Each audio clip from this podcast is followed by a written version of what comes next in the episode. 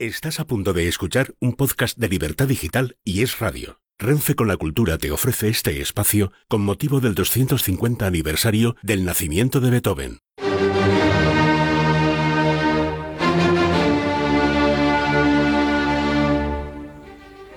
¿Qué tal? Bienvenidos al podcast de Andrés Amorós. Hoy, décimo y último episodio dedicado al compositor alemán Ludwig van Beethoven. Como ya sabéis, estamos conmemorando el 250 aniversario de su nacimiento. Hoy, el adiós a la vida.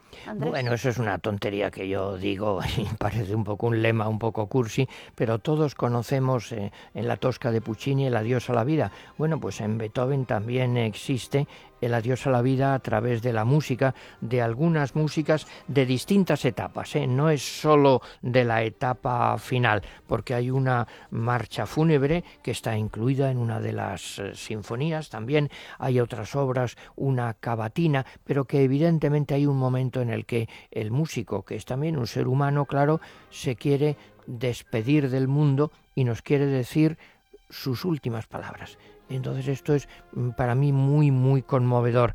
Y mira, yo me acuerdo mm, un verso de Rubén Darío un poquito retórico, dice, y si hubo áspera hiel en mi existencia, melificó toda acritud el arte. Es decir, mi vida, pues yo he sido, podría decir Beethoven, un desastre. Eh, se ha peleado, eh, los vecinos no lo aguantaban, las criadas salían huyendo, se peleaba con mucha gente, sufrió, fue probablemente injusto en muchas ocasiones, buscó el bien, la verdad, la belleza, lo encontró o no, pero todo eso lo transfiguró, lo convirtió en una obra de arte. Y bueno, hay una frase de Schumann, dice, ha llegado a unas cimas que son imposibles de abarcar para cualquier ser humano. 20.000 personas fueron a su entierro.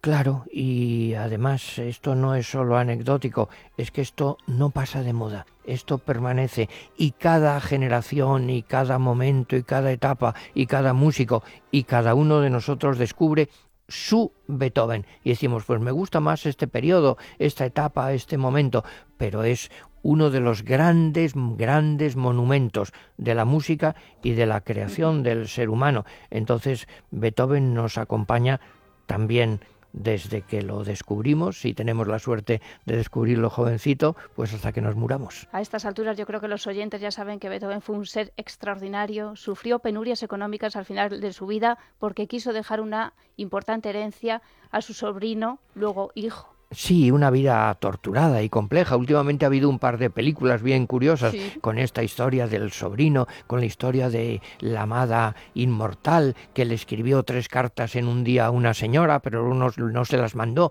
y no se sabe si es que el correo no llegó a tiempo, que se estropeó el coche, lo que fuera, siempre buscando románticamente el amor, pero el amor no solo en el sentido vulgar de la palabra, el erotismo, no, no, el amor que nos trasciende, que nos lleva, el elevarse sobre el barro de la miseria humana, el decir sencillamente que el ser humano, pues como decía Pascal, puede ser un demonio, pero puede ser un ángel también, que hay un soplo divino, la posibilidad de algo divino dentro de todos nosotros. Y eso es lo que encontramos en la música de Beethoven, el soplo divino de cualquier ser humano. Y una duda que tengo yo, ¿es verdad que él autorizó a que le hicieran la autopsia después de muerto? Pues parece que sí, pero era un personaje tan, tan pintoresco que mira, la biografía está bien, pero yo me acuerdo en el libro de mi amigo Fernando Argenta, cuenta cosas divertidísimas, pero en definitiva importa más la obra que el hombre. Hay que olvidarse un poco de las pequeñas miserias y disfrutar de este Beethoven que nos lleva a lo más alto. Pues vamos a ello. Hoy décimo episodio, décimo y último, el adiós a la vida, Andrés.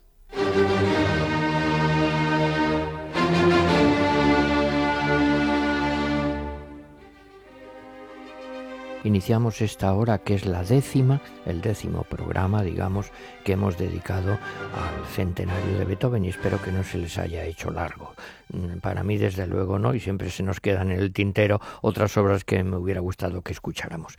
Bueno, para concluir, se me ha ocurrido pues una tontería de las que a veces a uno se le ocurren.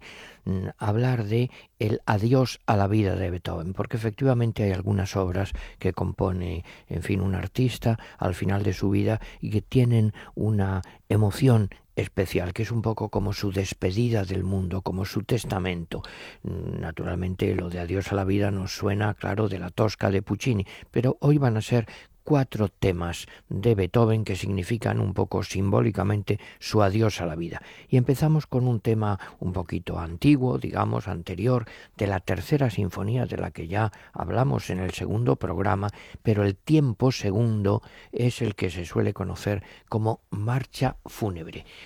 sabemos que esta obra, eh, saben la historia, que pensaba dedicarla a Napoleón, que Napoleón se convierte en emperador y entonces ya pues se le quita la dedicatoria y es simplemente una sinfonía dedicada a un hombre heroico, a cualquier ser humano que viva los ideales de la ilustración y también al artista como él que los está viviendo. Bueno, pues este tiempo se ha concebido siempre como una eh, despedida del mundo, como un adiós a la vida. Por ejemplo, se mm, tocó en el funeral de Roosevelt en el año 45, también Bruno Walter lo dirigió en el funeral de Toscanini hizo una versión para piano eh, Franz Liszt, se ha hecho también, mm, como tiene un ritmo muy marcado, pues versiones para varios eh, ballets. Curiosamente no está colocada al final de la sinfonía, no, no, sino que deja paso luego a la alegría redentora, dice eh. Lo vamos a escuchar en una versión por un gran director, Leonard Bernstein, con la Filarmónica de Nueva York. Son quince minutos y medio, comienza con unos toques muy graves, muy serios, que nos preparan para este adiós a la vida, el segundo tiempo de la tercera sinfonía de Beethoven.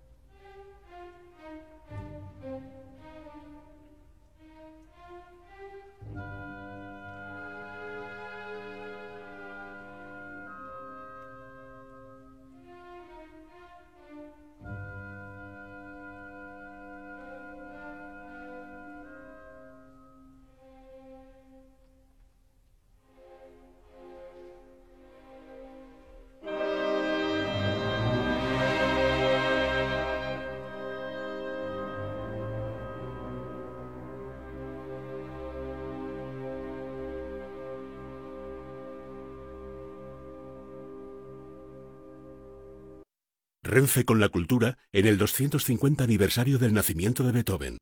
Seguro que muchos de ustedes reconocían estos toques graves, solemnes, eh, la tercera sinfonía de Beethoven, la llamada marcha fúnebre. Y ahora vamos, me he saltado la evolución biográfica, digamos, la cronología, porque vamos a escuchar ahora una obra inmediatamente anterior, la sonata para piano número 12, El tiempo tercero, que es como un preparativo para lo que luego llevó a cabo en la tercera sinfonía. Se suele conocer también como marcha fúnebre por la muerte de un héroe. Ha habido versiones para orquesta, también para banda incluso. Yo lo he escuchado en la Semana Santa de Cuenca, el arreglo, pero en principio es una obra para piano. Se tocó en el entierro de Beethoven. Aquí Beethoven lo que quiere es librarse, digamos, del esquema clásico, del esquema de una sonata con tres movimientos y aquí tiene cuatro, el primer tiempo que son unas variaciones y luego el segundo eh, también incluye pues esta marcha fúnebre. Tuvo ya mucho éxito en vida de Beethoven y se habló de una frase que se hizo famosa de Beethoven, no hay una regla que no pueda ser infringida por la belleza. Él está aquí rompiendo las reglas habituales de una sonata para incluir una marcha fúnebre, con unos toques, unos acordes graves, serios, repetidos, con mucho uso del pedal y con contrastes muy grandes, momentos de fuerza, momentos íntimos, al final acaba muy suavemente, se apaga dulcemente. Lo vamos a escuchar en una versión de un gran violinista húngaro, Georgi Sifra, que era hijo de pianista, que empezó desde niño ya a actuar pues hasta en un circo, que era especialista en lis, es decir, era un, ha sido un gran virtuoso, pero un virtuoso con un sentido trascendental de la música, que es lo que le conviene a esta obra. Escuchamos así pues en una versión del año 1965, una versión histórica, Jordi Sifra en la sonata para piano número 12, el tiempo tercero, que también es una marcha fúnebre. Son siete minutos.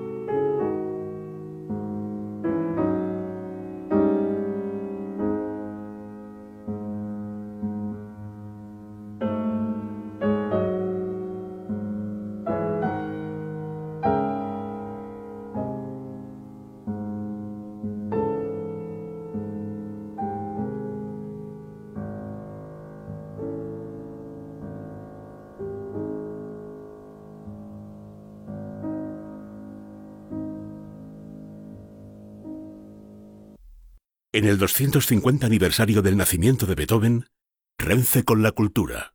Hemos escuchado al gran pianista húngaro Georgi Sifra en la sonata de piano número 12, el tiempo tercero, una marcha fúnebre. Y vamos ahora con otra obra muy importante para Beethoven, eh, dentro del cuarteto de cuerda número 13, opus 130, o sea, ya muy tardío, el tiempo quinto es una cavatina, un adagio molto expresivo. Es una de sus últimas obras, es más o menos de la época de la novena sinfonía, y esto aparece, por ejemplo, hace poco lo han usado en una película sobre Beethoven, eh, La amada inmortal, la escribe en la cama, aparece ahí antes de morir. Él le daba gran importancia a esta obra. Eh, el gran director, la dirigió a la orquesta, a la sección de cuerda de la Filarmónica de Berlín y una anécdota es que se incluyó esta cavatina en el disco de oro que llevó al espacio la sonda Voyager en el año 1977. Decían, a ver, los que estén en el espacio, esos alienígenas, quizá pues puedan tener un buen aparato reproductor y puedan emocionarse con esta bellísima música. También otro elemento anecdótico que es la frase él escribe de su mano es mis sign, se cuenta, es decir, debe ser. Parece que alguien le preguntó, debe ser así, y él contesta, sí, debe ser. Para él era esto su cumbre, lo entendiera no o no sus contemporáneos. Así pues escuchamos esta música verdaderamente extraordinaria por el cuarteto italiano La Cavatina, el tiempo quinto del cuarteto de cuerda número 13, opus ya 130 del final de Beethoven. Son siete minutos.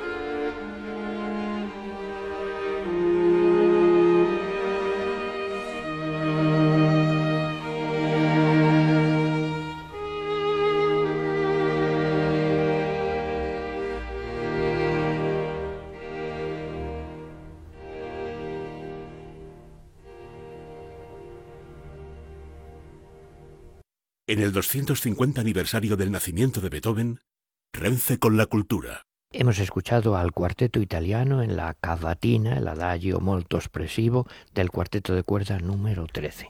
Y acabamos ya definitivamente, por el momento, de esta serie de 10 programas sobre Beethoven con una obra verdaderamente extraordinaria, La Gran Fuga, opus 133 esto es de la época de la novena sinfonía y hay muchas novelerías que como estaba ya pues eh, enfermo Beethoven eh, sordo por completo en una película de hace poco copying, copiando a Beethoven él está con una trompetilla en la oreja y lo está tocando al piano luego al violín lo tararea un vecino de abajo protesta no es raro que esta obra no gustara en su momento porque es una obra muy dramática, muy sombría, muy, muy complicada. Esta gran fuga hace poco se ha vendido en una subasta el manuscrito, si no me equivoco, y ahora se le concede pues una importancia absolutamente extraordinaria como obra independiente. Primero iba a formar parte de un cuarteto de cuerda del anterior. Lo vamos a escuchar en una versión absolutamente clásica que es la de Furtwängler, el gran director alemán, el gran director de Beethoven en el Festival de Salzburgo del año 1954. Así pues tengan en cuenta versión histórica, el sonido no es muy bueno, pero vale la pena escuchar la versión de Furtwängler porque él insistió muchísimo en que la música de Beethoven, y yo modestamente se lo repito, más allá de la perfección técnica, de la belleza de las melodías, lo que implica es una lección de humanismo. Escuchamos así pues la gran fuga opus 133 de Beethoven. Son aproximadamente 18 minutos.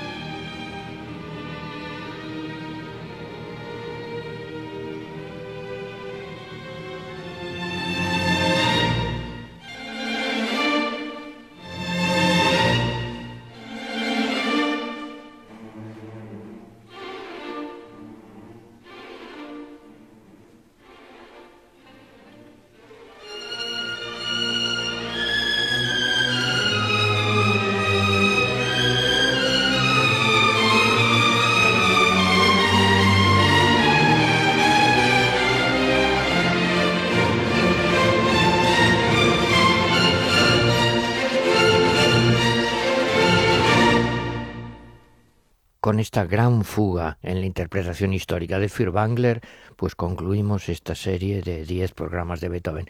Déjenme decirles todavía unas palabritas. Todo puede resumirse en el lema de Goethe que lo asumió el propio Beethoven. Por el dolor a la alegría y en la grandeza de un creador genial. Ahí me gusta recordar un poema de mi amigo José Hierro, que dice así, En Viena, un hombre sordo, un hombre melancólico, solitario, enamorado, soñador, un hombre ya viejo, que había creído con toda su alma, con todo el ardiente volcán de su vida, en Bonaparte, en las ideas de la Revolución Francesa, un hombre decepcionado, un hombre en Viena derivando a la muerte, un hombre, sencillamente, Beethoven. Hasta el próximo día. Renfe con la cultura. María descolgando el teléfono para contarle a su hija Martita que se ha quedado sin excusa para no venir a visitarla a Barcelona. Eso sí que es alta velocidad. Es importante llegar rápido, pero es más importante no dejar a nadie atrás. Renfe presenta Hablo, alta velocidad para todos. Próximamente billetes a la venta. Escucha este y otros programas cuando y donde quieras a través de los podcasts de Libertad Digital y Es Radio. Casi 80 años recorriendo este país, acercando personas, transportando mercancías, uniendo vidas y destinos. Vivimos momentos difíciles, pero siempre hay luz al final del túnel. Juntos recorreremos este camino. Este virus lo paramos unidos. Renfe, Ministerio de Transportes, Movilidad y Agenda Urbana, Gobierno de España. Instala nuestra aplicación para iOS o Android. Entra en nuestra web esradio.fm o búscanos en iBox, Apple Podcast, Spotify y en la web de Libertad Digital y Es Radio.